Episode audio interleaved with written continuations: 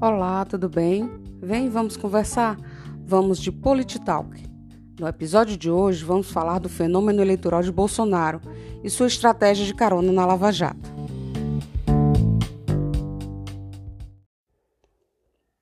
A eleição de 2018 com certeza entrou para a história, e vários são os fatores positivos e negativos que garantiram a ela essa posição. Mesmo com as novas regras como o fim do financiamento empresarial para campanhas, o encurtamento do período eleitoral e o maior espaço da internet com a liberação da arrecadação por ferramentas de financiamento coletivo, conhecidas como vaquinhas, aquele pleito apresentava ainda desafios maiores. Apesar do clima político que o país sustentava, com a combinação de escândalos de corrupção tornados públicos pela Operação Lava Jato, o impeachment da Dilma em 2016 e o governo de transição do Temer, que foi incapaz de conter a crise, abriam maior espaço para a desconfiança política nos cidadãos e o sentimento de mudança se tornou urgente. O que podemos confirmar com a variedade de candidatos apresentados na corrida eleitoral. Entre os adversários já conhecidos, PT e PSDB, há partidos pequenos que muita gente nem ouviu falar.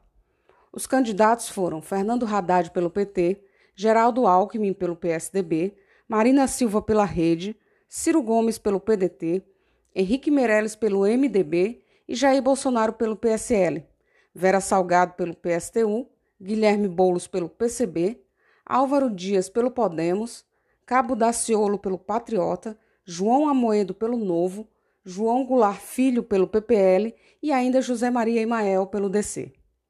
A eleição de 2016 mostrou o quanto o PT foi afetado pelo cenário pós-impeachment e pós-Lava Jato, quando viu mais da metade das prefeituras saírem de suas mãos. Eram 630 prefeitos petistas em 2012 e em 2016 apenas 256 cidades ficaram sob a gestão petista.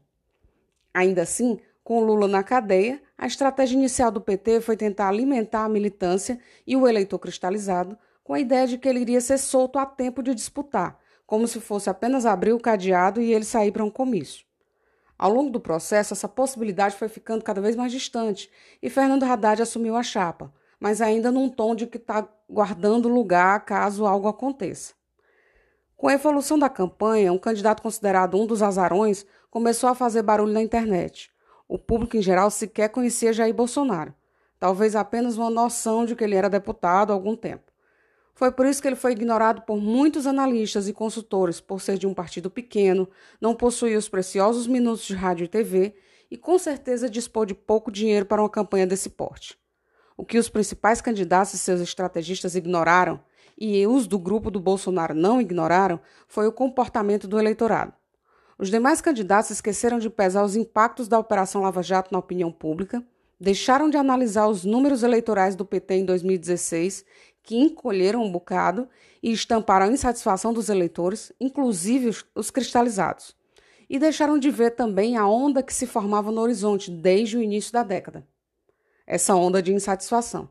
As pessoas estavam simplesmente insatisfeitas e, mais do que isso, decepcionadas com o desempenho dos candidatos, aqueles já conhecidos com os escândalos de corrupção que envolveram quase todos os partidos e figuras políticas, atentos às investigações e prisões efetuadas pela Polícia Federal através da Operação Lava Jato.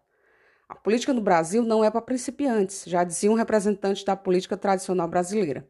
E a eleição de 2018, em particular, sacudiu até os iniciados.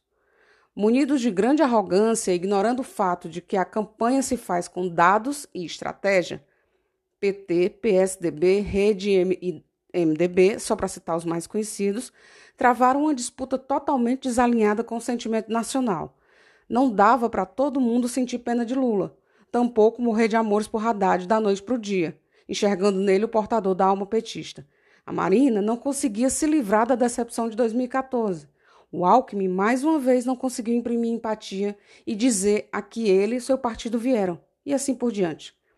Aproveitando enquanto os cachorros grandes brigavam, Bolsonaro e seu grupo escolheram um campo de batalha diferente e, de certa forma, ainda inexplorado estrategicamente: as redes sociais.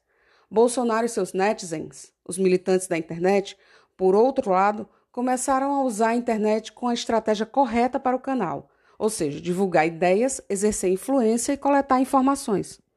E um parêntese: as redes sociais estão presentes nas campanhas brasileiras com maior peso desde 2010 e vem aumentando sua influência, mas antes de 2018 os candidatos não tinham entendido sua lógica e nem aprendido a usá-la direito. Falamos disso com o exemplo da Marina Silva no episódio 2. É um canal de informação multidirecional, onde tem emissão e coleta de informação e diálogo direto para influência e mobilização. Função é criar vínculo e pertencimento. A estratégia bolsonarista combinou a imagem do herói, o salvador da pátria, de toda aquela corrupção, de todo aquele desalento das pessoas, e combinou isso com o estilo de liderança carismático. Estava sempre próximo das pessoas, no meio das pessoas, uma, um candidato acessível, diferente daqueles outros que ficavam em seus pedestais ou em cidades específicas bem longe da, do resto da, do, da população brasileira. Foi captada a indignação das pessoas com o momento em que viviam e o discurso dele foi customizado para provocar esses sentimentos. E aí veio a facada. E todos pensavam que teríamos mais uma tragédia eleitoral como a de Campos em 2014. Mas dessa vez, a equipe do candidato foi capaz de capitalizar o episódio de maneira a tornar o herói, a imagem política que Bolsonaro encarnava, também um homem simples, alguém de verdade, alguém com quem as pessoas podiam se identificar, pois acompanhavam diariamente sua jornada de sofrimento e superação e acabavam por ter simpatia por ele. Paralelo a isso, sua estratégia nas redes sociais mantinha os opositores ocupados, se defendendo dos ataques ou simplesmente tentando se destacar, enquanto o noticiário todo fazia campanha por ele. Assim, vimos uma campanha extraordinária em vários aspectos como um candidato azarão fazendo campanha de um leito de hospital, outro candidato tentando fazer a campanha de uma cela, nomes conhecidos patinando na estratégia e os eleitores como protagonistas através dos canais de comunicação digital. E aí eu te pergunto: foi mesmo o Bolsonaro que ganhou essa eleição ou foram os demais que perderam?